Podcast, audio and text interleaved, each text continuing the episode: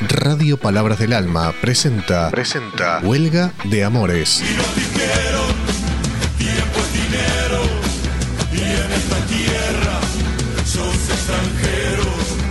Un programa para acercarnos a los pueblos originarios y a la historia y el presente de América Latina. Huelga de Amores. Conduce Juan Domingo Cabrera. La historia escrita por vencedores no pudo hacer callar a los tambores. Huelga de Amores. Huelga de amores, campos de concentración, desaparecidos, torturas, asesinatos masivos, robo de niños. Las cinco acciones fueron sistemáticamente ejecutadas por el Imperio Otomano, el nazismo y la última dictadura, la última dictadura eh, cívico-militar de Argentina. Los tres, a pesar de pertenecer a distintos momentos históricos, fueron reconocidos como genocidios. No se duda de esos crímenes de lesa humanidad. A fines del siglo XIX, el Estado argentino también creó campos de concentración, desapareció personas, torturó, asesinó y robó niños. Los pueblos originarios estuvieron como nunca antes en su historia, cerca del exterminio. Sin embargo, aún hoy, un gran sector de la sociedad argentina niega que haya sido un genocidio. La Argentina moderna está construida sobre esa negación, la madre de todas las represiones. Al finalizar la Segunda Guerra Mundial se juzgó a los responsables máximos del nazismo, juicios de Nuremberg. En Argentina, en 1985, se realizó el juicio a los excomandantes que integraron las tres primeras juntas militares de la década de la última dictadura. Desde hace una década, tras resistir y anular las llamadas leyes de impunidad en distintas ciudades del país, están siendo juzgados y condenados los responsables militares y civiles de crímenes consumados durante la dictadura. No hubo intención política de hacer algo similar hacia los crímenes de lesa humanidad cometidos contra los pueblos originarios. Nunca cayó el régimen que implementó las campañas militares de fines del siglo XIX y principios del siglo XX que derrotaron la autonomía eh, aborigen a fuerza de masacres para consolidar al Estado Nacional. Hay una continuidad hasta nuestro presente. Explica el historiador Walter del Río, autor de Memorias y Expropiación, Sometimiento e Incorporación Aborigen en la Patagonia 1872-1943.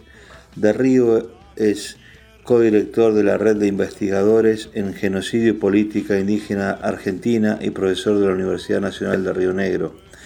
En su producción académica brinda prueba de cómo luego de la conquista militar el Estado construyó un discurso de negación de la realidad indígena del país, donde el crisol de razas negó lo originario.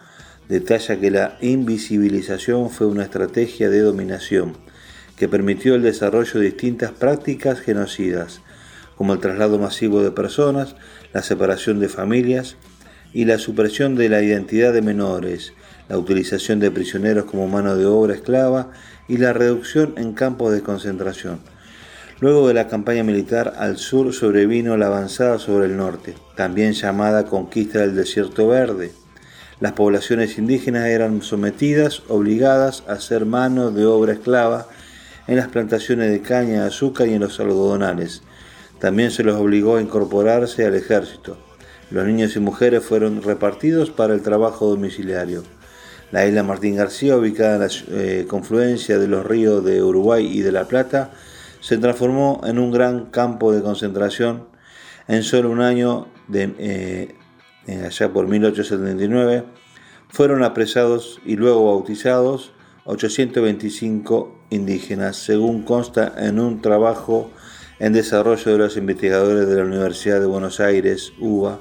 Los registros dan cuenta de 363 hombres, 132 mujeres y 330 niños. Los investigadores explican que la población era más numerosa, sobre todo porque muchos prisioneros no figuran en los registros clericales de Martín García, ya sea porque habían sido bautizados con anterioridad o porque murieron antes de recibir la bendición del cura donde se practica una rígida coerción sobre los cuerpos de los pueblos originarios. Mi nombre es Juan Domingo Cabrera, así comenzamos el programa Huelga de Amores en Radio Palabra del Alma. Agradecemos a nuestro operador Gustavo Rodríguez y así de esta manera vamos abriendo el programa del día de hoy. Gracias Gustavo. Huelga de Amores.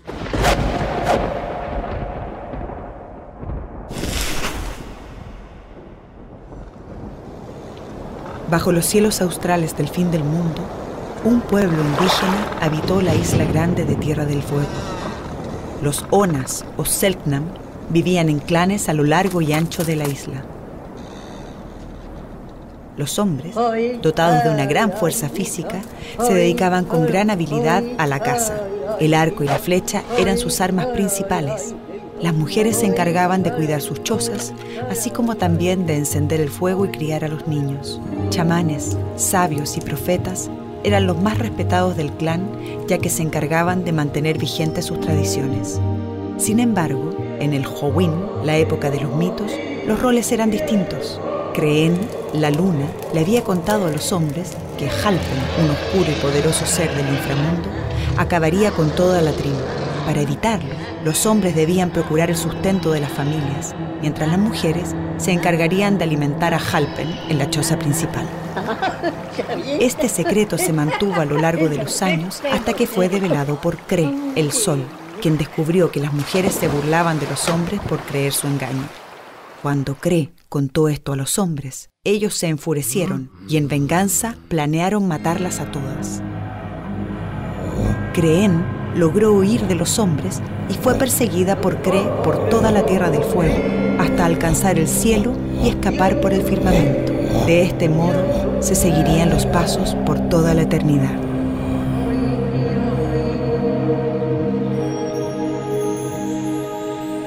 Comenzó así una nueva era del sol dominante, un patriarcado que mantenía las leyes y el orden al interior de cada clan manifestado a través del Jaim, una ceremonia de iniciación donde los adolescentes, llamados Kloeketen, pasaban a ser hombres. En ella, los iniciados debían enfrentarse a varias pruebas que exigían de coraje y de gran destreza física. La prueba más difícil se daba dentro de la gran choza, donde el Kloeketen se enfrentaba con los espíritus del inframundo llamados Short. Sin embargo, estos seres eran los mismos guerreros del clan, disfrazados para personificar la presencia del mundo espiritual, manteniendo así el secreto ancestral. Tras miles de años de vida seminómada, hacia fines del siglo XIX, esta cultura fue desapareciendo, producto de un genocidio devastador gatillado por la colonización. Muchos fueron asesinados por encargo de los dueños de las grandes estancias ganaderas que se asentaron en la isla, quienes ofrecían generosas recompensas por cada Selknam muerto. Otros fueron capturados y llevados a Europa para exhibirlo en los zoológicos humanos, con el objetivo de demostrar la superioridad de la civilización europea frente a los pueblos indígenas de todos los rincones del mundo. Los últimos que quedaron fueron civilizados y educados en la religión católica.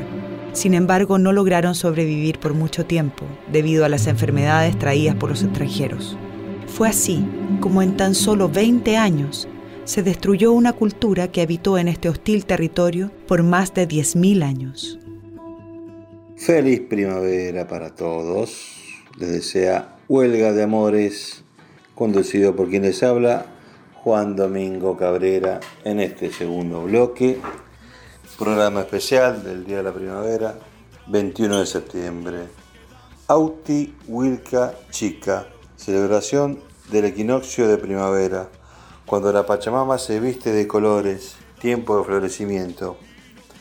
Esta fecha forma parte de las celebraciones y conmemoraciones de las comunidades de los pueblos originarios. Para una buena parte de estas comienza el Auti Wilca Chica, que señala la celebración del equinoccio de primavera, cuando la Pachamama se viste de colores, comienza el tiempo de florecimiento y el periodo de lluvias. Además es tiempo de Hiska Sata, que significa siembra y también momento de esquilar al ganado para comenzar a hilar los tejidos típicos de nuestras comunidades originarias. Durante los días siguientes a su llegada se honra la sabiduría de las mujeres ancianas. En esta fecha también la comunidad guaraní celebra su año nuevo, Mbia. Con el florecimiento del apacho se anuncia la llegada del Ara Piau, año nuevo en Mbia guaraní.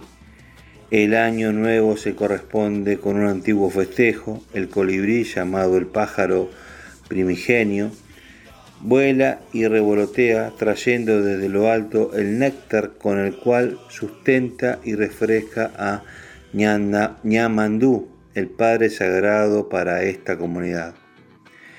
El proceso es cíclico, espiral, expansivo y concéntrico. En analogía con los ciclos de la naturaleza, el tiempo-espacio originario vuelve con los vientos originarios y en cuanto termina la época primitiva y con el florecimiento del lapacho, mudan los vientos y llega la renovación. Niemo Candiré. Este es el Arapiau que se celebra en varias comunidades los 21 de septiembre. Esas comunidades mantienen una relación de respeto y veneración hacia los recursos naturales considerándolos seres vivos, partes integrales y fundamentales de la vida en comunidad. Actualmente existe un gran número de comunidades que habitan la cuenca y que se autoperciben descendientes de los pueblos originarios o que reivindican sus costumbres y miradas frente a lo ambiental. El abordaje integral de lo cultural lo político y lo social es necesario para comprender el concepto de ambiente en todas sus dimensiones, entendiendo que el saneamiento solo es posible a través de la inclusión, el respeto al entorno y a todos, todas sus pobladores. Muy bien, así cerramos este segundo bloquecito con el Día de la Primavera, festejando en varias comunidades y agradecemos a Bibliotecas Palabra del Alma por este espacio. Mi nombre es Juan Domingo Cabrera, así llevamos adelante el programa que se llama Huelga de Amores. Romperá la tarde mi voz hasta el eco de ayer al final, muerto de sed, harto de andar, pero sigo creciendo en el sol,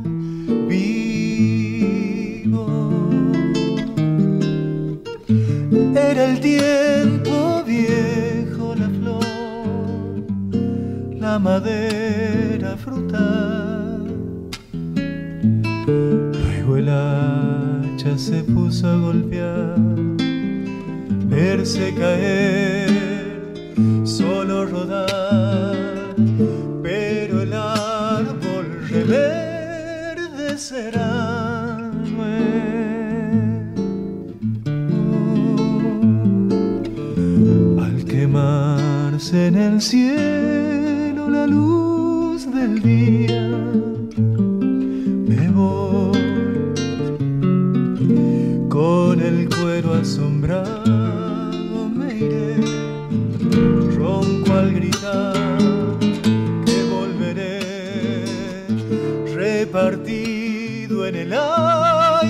Aire a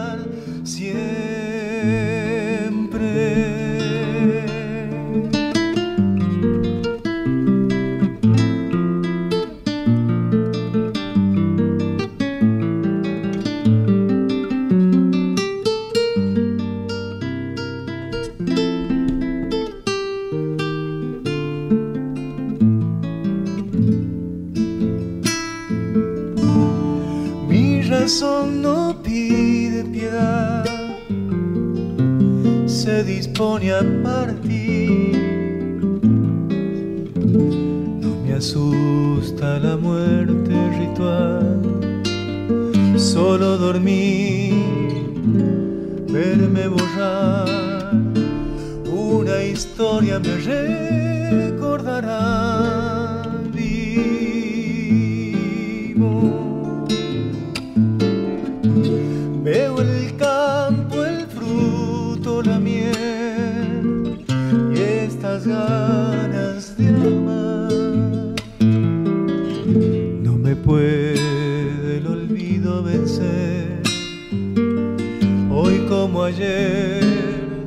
verme llegar en el hijo se puede volver nuevo.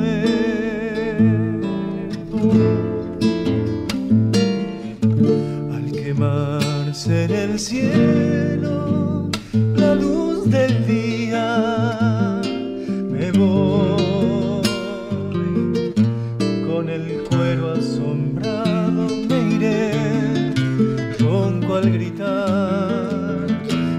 volveré repartido en el aire a cantar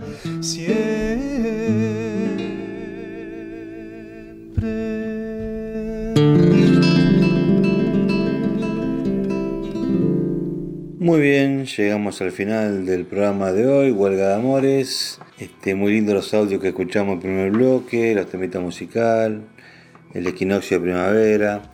Y vamos a cerrar con un genio de la literatura latinoamericana, con un relato de Galeano, escritor uruguayo, poeta. En su voz vamos a apreciar un relato muy lindo que se llama El derecho de soñar, porque si hay algo que no tenemos que perder y no permitir que nos roben, es el derecho de soñar. Vamos a escuchar el, el relato de, del gran Galeano y si hay tiempo vamos a cerrar con un temita musical. Nos vamos despidiendo de esta manera y muchas gracias por sintonizar Radio Palabra del Alma y sobre todo por escuchar el programa Huelga de Amores un programa hecho con mucho amor de mi parte, de Juan Domingo Cabrera. Agradecemos a Bibliotecas Palabra del Alma por este hermoso espacio y a nuestro operador Gustavo Rodríguez. Este, nos despedimos hasta la semana que viene y les deseamos a todos una buena semana y una muy linda vida.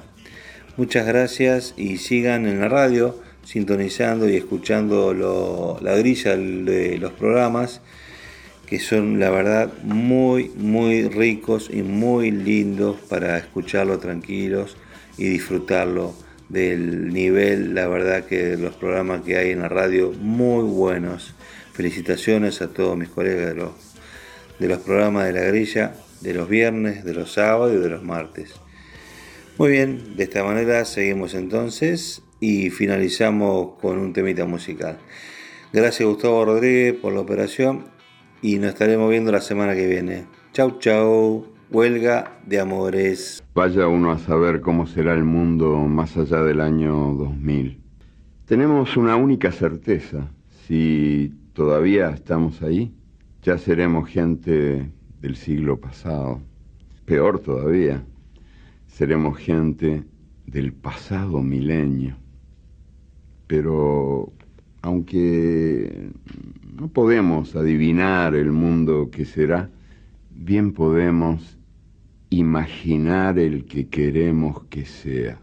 El derecho de soñar no figura entre los 30 derechos humanos que las Naciones Unidas proclamaron a fines de 1948, pero si no fuera por él, por el derecho de soñar y por las aguas que da de beber, los demás derechos se morirían de sed. Así que vamos a delirar, deliremos por un ratito. El mundo, que está a patas arriba, se pondrá sobre sus pies. En las calles, los automóviles serán pisados por los perros el aire estará limpio de los venenos de las máquinas y no tendrá más contaminación que la que emana de los miedos humanos y de las humanas pasiones. La gente no será manejada por el automóvil, ni será programada por la computadora, ni será comprada por el supermercado, ni será contemplada por el televisor. El televisor dejará de ser el miembro más importante de la familia y será tratado como la plancha o el lavarropas.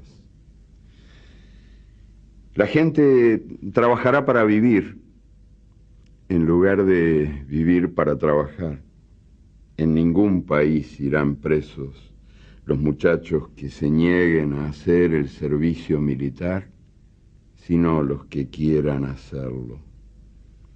Los economistas no llamarán nivel de vida al nivel de consumo, ni llamarán calidad de vida a la cantidad de cosas.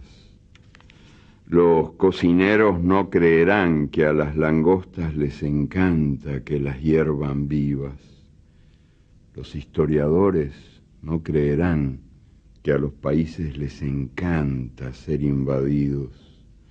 Los políticos no creerán que a los pobres les encanta comer promesas. El mundo ya no estará en guerra contra los pobres, sino contra la pobreza. Y la industria militar no tendrá más remedio que declararse en quiebra por siempre jamás. Nadie morirá de hambre, porque nadie morirá de indigestión. Los niños de la calle no serán tratados como si fueran basura, porque no habrá niños de la calle. Los niños ricos no serán tratados como si fueran dinero, porque no habrá niños ricos. La educación no será el privilegio de quienes puedan pagarla, ni la policía será la maldición de quienes no puedan comprarla la justicia y la libertad, hermanas siamesas condenadas a vivir separadas, volverán a juntarse, bien pegaditas, espalda contra espalda. Una mujer negra será presidente de Brasil y otra mujer negra será presidente de los Estados Unidos de América y una mujer india gobernará Guatemala y otra Perú.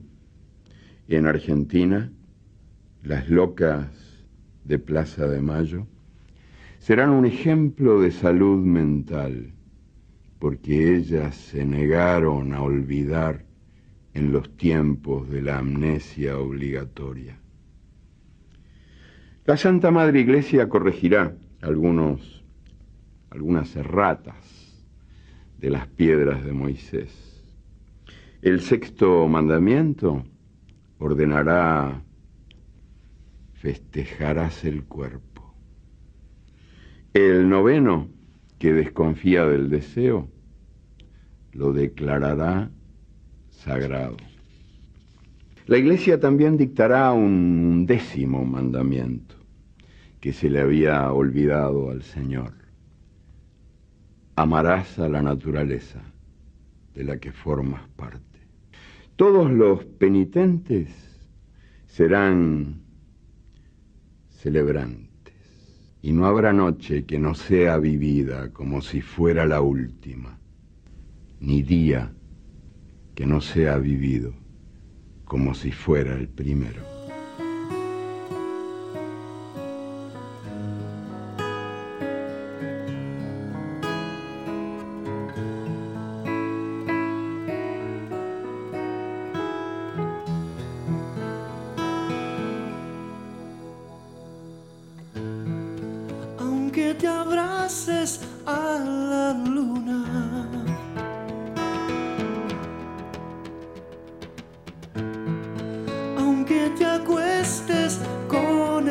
soul.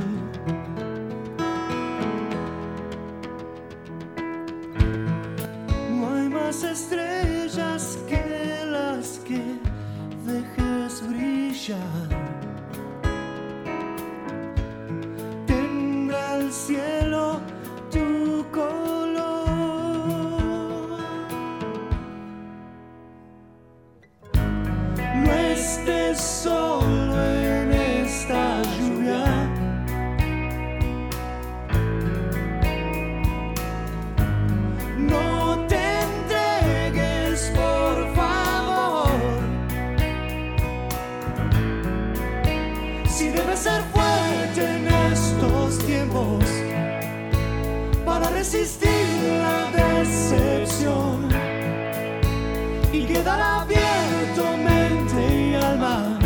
Yo estoy con vos.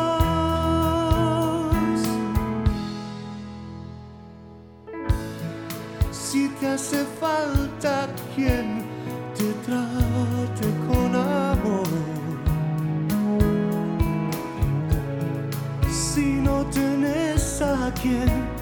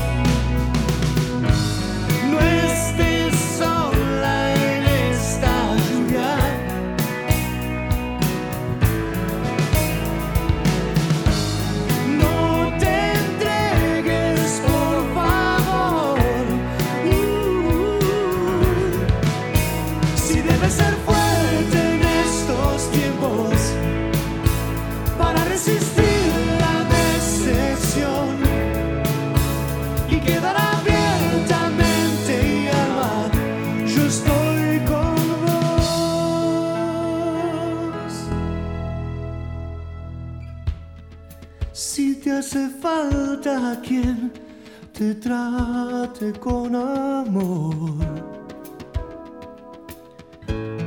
Si no tenés a quien brindar tu corazón.